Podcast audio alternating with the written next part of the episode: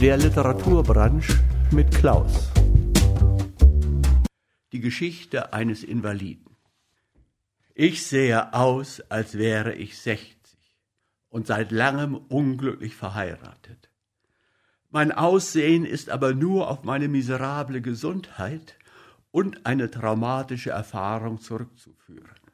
Schließlich bin ich Junggeselle und erst 41. Ich bin nur noch ein Schatten meiner selbst. Deshalb wird es Ihnen sehr schwer fallen, mir zu glauben, dass ich vor knapp zwei Jahren ein gesunder und rüstiger Mann war. Ein Mann aus Eisen, ein richtiger Athlet. Das ist die Wahrheit. Noch merkwürdiger als mein Zustand ist, wie ich meine Gesundheit verlor. Ich verlor sie beim Aufpassen auf eine Kiste voller Gewehre während einer Zugfahrt über 300 Kilometer in einer Winternacht. Das ist die reine Wahrheit und ich werde es Ihnen erzählen. Ich lebe in Cleveland, Ohio. In einer Winternacht vor zwei Jahren erreiche ich mein Haus gerade nach Eintritt der Dunkelheit. Es tobte ein wilder Schneesturm an diesem Abend. Als ich das Haus betrat, hörte ich als erstes, dass mein Klassenkamerad und teuerster Freund aus Kindertagen, John B. Hackett, am Tag davor gestorben war. Sein letzter Wunsch war gewesen, dass ich seine sterblichen Überreste zu seinen armen alten Eltern nach Wisconsin bringen sollte. Ich war tief getroffen und auch sehr betrübt. Aber es galt, keine Zeit zu verlieren. Es sollte gleich losgehen. Ich schrieb also eine Karte mit der Beschriftung Herrn Diakon Larry Hackett, Bethlehem, Wisconsin und hastete durch den pfeifenden Schneesturm zum Bahnhof. Dort angekommen, fand ich eine Kiste aus Kiefer, wie sie mir beschrieben worden war.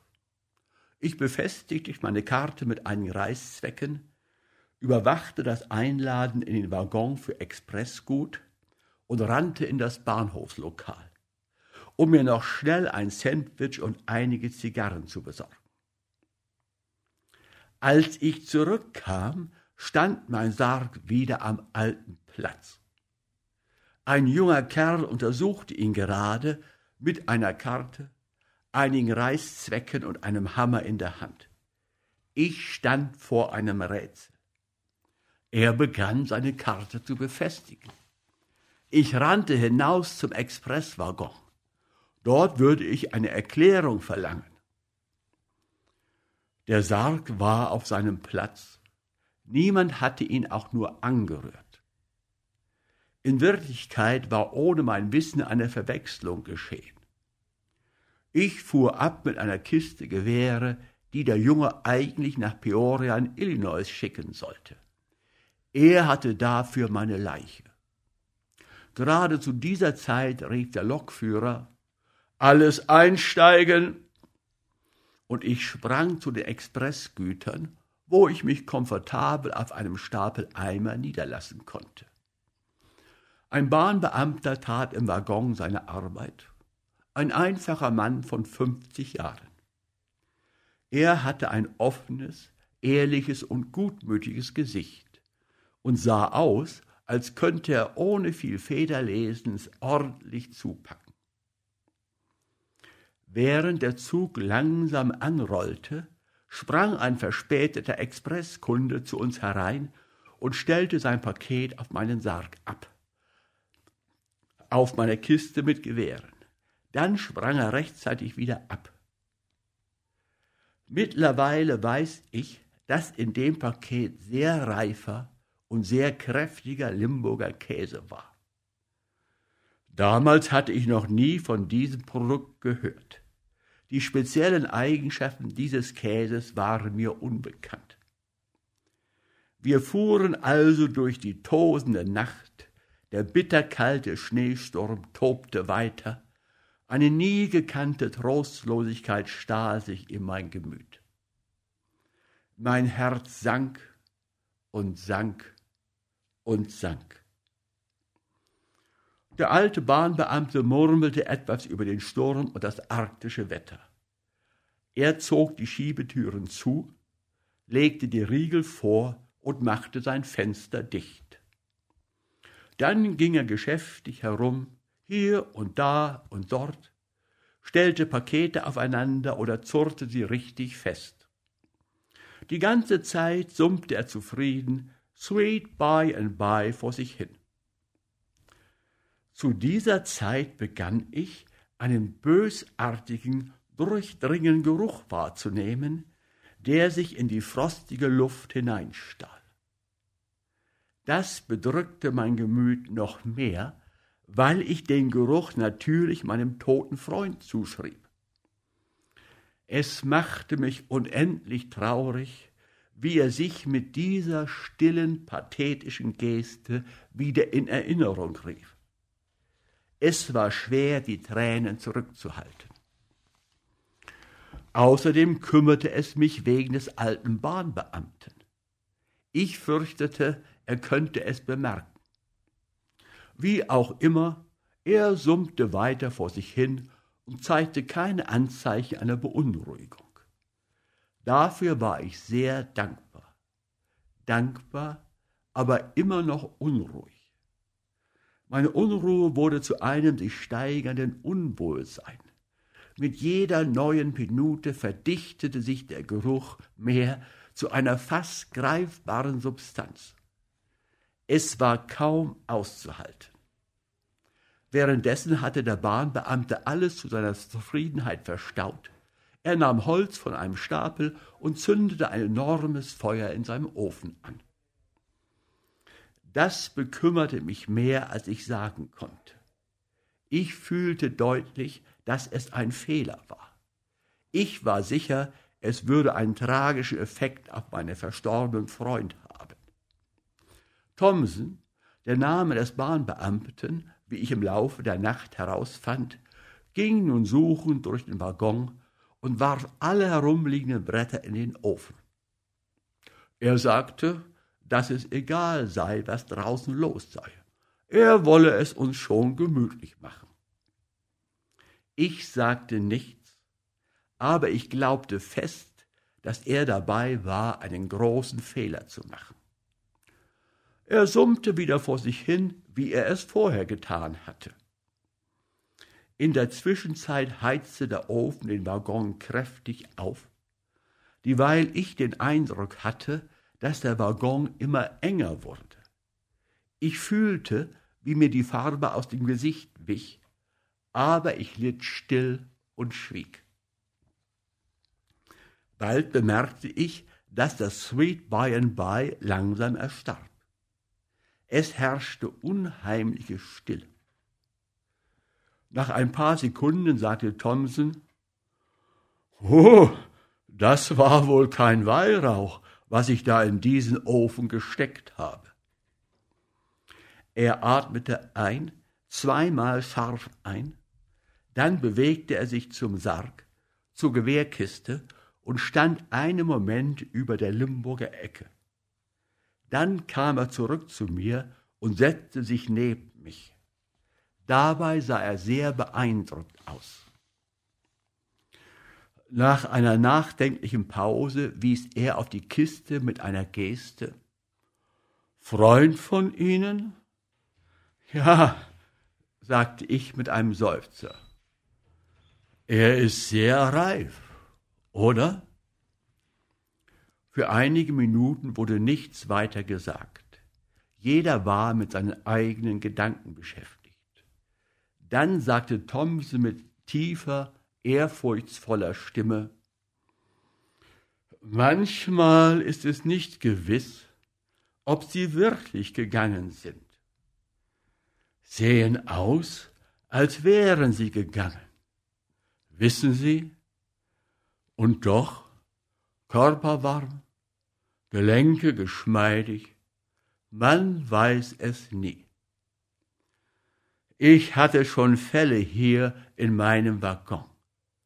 Es ist unheimlich, weil man nicht vorher weiß, ob sie nicht in der nächsten Minute hochkommen und einen anstarren. Dann, nach einer Pause, hob er den Ellbogen etwas zur Kiste hin. Aber er, er ist bestimmt nicht in Trance. Nein, mein Herr, das kann ich beschwören. Wir saßen einige Zeit in meditativer Stille, horchten auf den Wind und das Geräusch des Zuges. Dann sagte Thomsen mit viel Gefühl, ja, so ist das. Wir müssen alle gehen. Keiner kommt davon. Menschen, die von Frauen geboren werden, haben nur wenige Tage und wenig dazwischen. Ja, man kann es sehen, wie man will. Es ist schrecklich einsam und merkwürdig, dass niemand drumherum kommt. Alle müssen gehen. Einfach jeder, wie man sagen könnte. An einem Tag bist du rüstig und stark. Bei diesen Worten stand er auf, schlug eine Fensterscheibe seines Waggons ein, steckte seine Nase etwas hinaus und setzte sich wieder hin, während ich mich aufkämpfte und meine Nase ebenfalls an die frische Luft hielt. So verfuhren wir für die nächste Zeit. Und am folgenden Tag wird der Mensch geschnitten wie das Gras. Die Plätze, die ihn kannten, kennen ihn dann nie mehr. In der Tat, es ist sehr einsam und merkwürdig. Aber wir müssen alle gehen, zu einer Zeit oder zu einer anderen Zeit. Niemand kommt davon.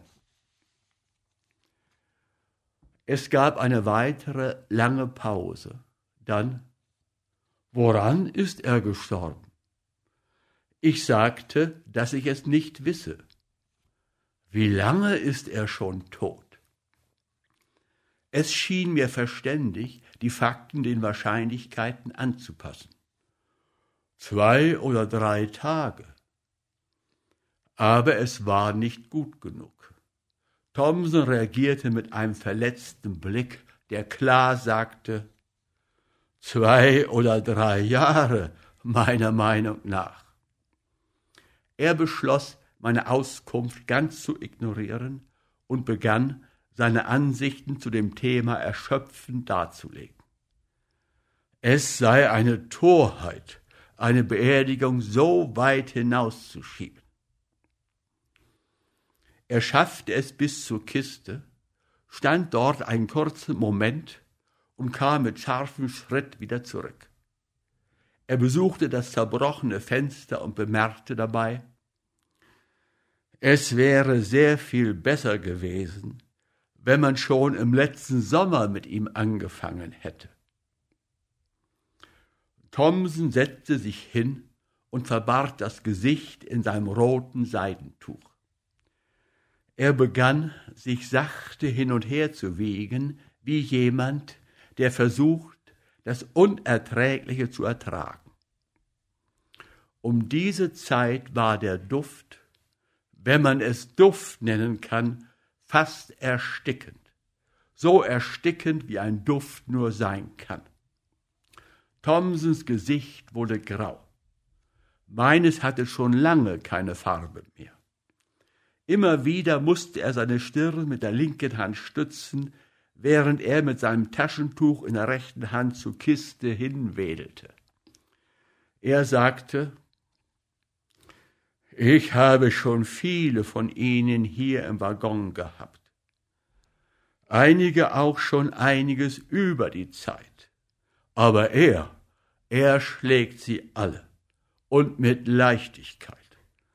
Alle hatten sie den reinsten Blumenduft, Captain, verglichen mit ihm hier.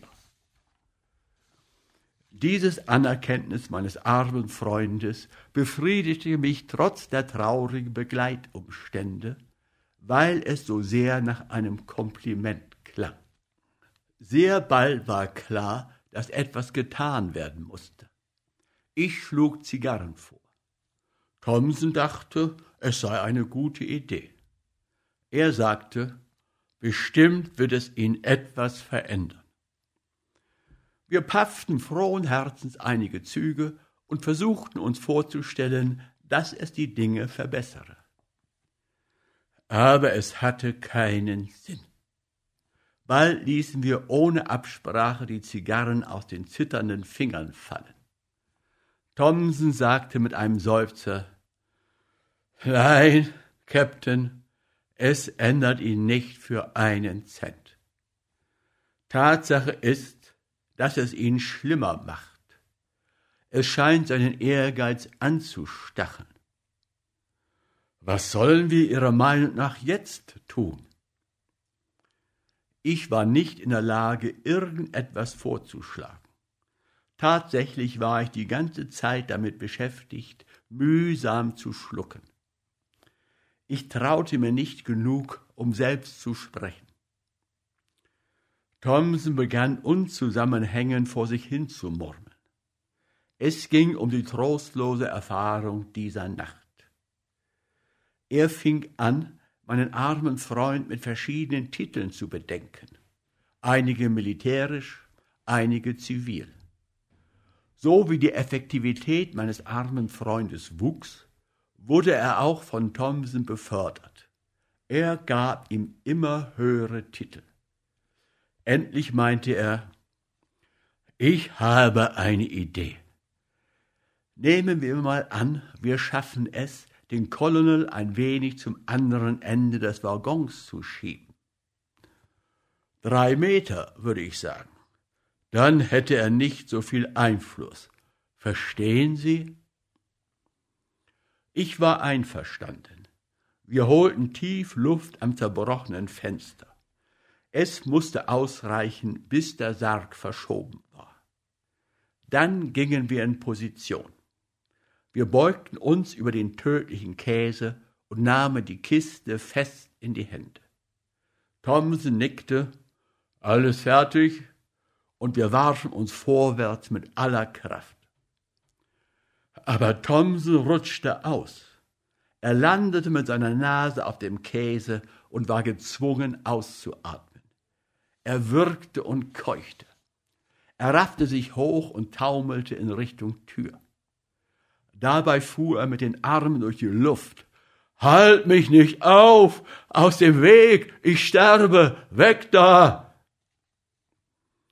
Draußen auf der kalten Plattform hockte ich mich hin und hielt seinen Kopf für eine Weile. Er kam wieder zu sich. Schließlich fragte er, ob wir den General wohl bewegt haben? Ich verneinte. Er stand noch dort, wo er gestanden hatte. Ja, dann, die Idee können wir wohl vergessen. Wir müssen uns etwas anderes ausdenken. Er fühlt sich wohl, wo er ist, denke ich. Und wenn das so ist, und er sich in den Kopf gesetzt hat, dass er nicht gestört werden will, dann können Sie darauf wetten, dass er sich in der Geschichte durchsetzen wird. Ja, wir lassen ihm besser, wo er ist, solange er das so haben will. Er hält alle Trümpfe in der Hand. Man muss es einsehen. Jeder der ihm am Zeug flicken will, wird auf der Strecke bleiben. Aber wir konnten nicht draußen in diesem verrückten Sturm bleiben. Wir wären erfroren. Wir mussten wieder hineingehen und die Tür schließen. Wir litten wieder und wechseln uns am Fenster ab. Die Zeit verging. Auf einem Bahnhof hielten wir für einen Moment und Thomsen verschwand kurz. Als der Zug wieder abfahren wollte, sprang er froh herein und rief Jetzt kommt alles in Ordnung. Diesmal kriegen wir den Kommodore. Ich denke, ich habe hier das Zeug, das ihm gewachsen ist. Es war ein starkes Desinfektionsmittel. Er hatte eine ganze Transportflasche voll. Er spritzte damit überall herum. Tatsächlich ertränkte er alles darin. Gewehrkasten, Käse, einfach alles. Dann setzten wir uns hin und fühlten wieder Hoffnung. Aber sie hielt nicht lange vor.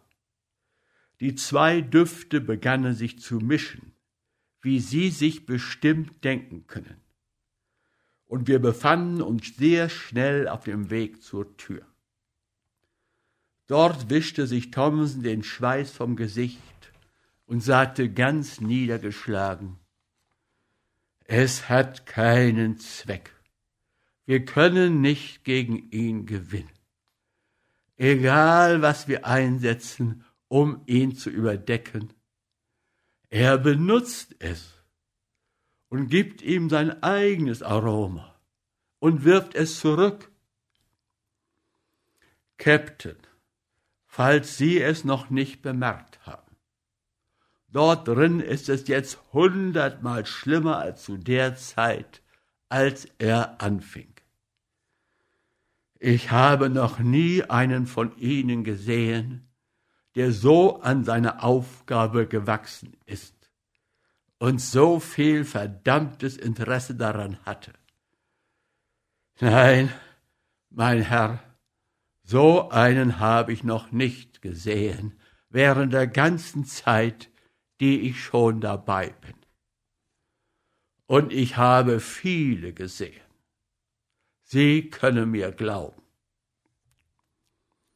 Weil wir ganz steif gefroren waren, mussten wir wieder hineingehen. Aber wir konnten es jetzt dort drin nicht mehr aushalten. So ging es rhythmisch hin und her. Wir wurden steif, tauten auf, flüchteten, froren ein, immer schön im Wechsel. Nach einer Stunde hielten wir kurz an einem weiteren Bahnhof. Als wir losfuhren, kam Thomson mit einem Sack und meinte, Captain, ich werde ihm noch einmal eine Chance geben. Nur dieses eine Mal noch. Wenn wir ihn diesmal nicht packen, müssen wir die Flinte ins Korn werfen und uns von ihm fernhalten. So stelle ich es mir vor. Er hatte eine Ladung Hühnerfedern, getrocknete Äpfel, Rolltabak Lumpen, alte Schuhe, Schwefel und allerhand anderes Zeug. Das schüttete er auf einem Eisenblech in der Mitte des Waggons zu einem Haufen auf und steckte es an. Als es richtig brannte, konnte ich nicht verstehen, wie selbst die Leiche es noch aushielt. Alles war vorher Rosenduft im Vergleich zu diesem Gestank gewesen. Aber Sie werden es nicht glauben. Der ursprüngliche Geruch stach sehr eindrücklich aus dem neuen Geruch hervor. Tatsächlich schien ihm der neue Geruch einen besseren Halt zu geben, wie tief und gehaltvoll er auf einmal war. Ich stellte diese Betrachtung nicht drinnen an. Nein, dazu war keine Zeit. Ich machte sie draußen auf der Plattform. Auf dem Weg nach draußen bekam Thomson keine Luft mehr und fiel hin. Bevor ich ihn am Kragen herausziehen konnte, war ich selbst beinahe so weit, dass ich liegen geblieben wäre. Sobald wir wieder zu uns kamen, fand sich Thomson zu den Worten bereit. Wir müssen hier draußen bleiben, Captain. Wir müssen einfach. Es gibt keinen anderen Weg. Der Gouverneur möchte alleine reisen und er weiß uns zu überstimmen. Dann meinte er noch, falls Sie es noch nicht wissen, Wir sind angesteckt worden. Es wird unsere letzte Fahrt werden. Da können Sie sich schon mal dran gewöhnen. Typhus werden wir hiervon kriegen, ganz bestimmt. Ich fühle, wie ich es kriege, gerade jetzt. Ja, mein Herr, wir wurden ausgewählt. Genauso sicher wie die Nase im Gesicht. Nach einer Stunde wurden wir auf dem nächsten Bahnhof von der Plattform geholt. Wir waren erfroren und wie im Koma. Ich fiel sofort in ein starkes Fieber und kam für drei Wochen nicht mehr zu mir. Dann erfuhr ich, dass ich diese schreckliche Nacht mit einer harmlosen Kiste Gewehre und einem Haufen unschuldigen Käse verbracht hatte aber die Nachricht kam zu spät, um mich zu retten. Die Einbildung hatte ihr Werk verrichtet. Meine Gesundheit war für immer ruiniert. Weder Bermuda noch irgendein anderes Land konnte sie mir zurückbringen.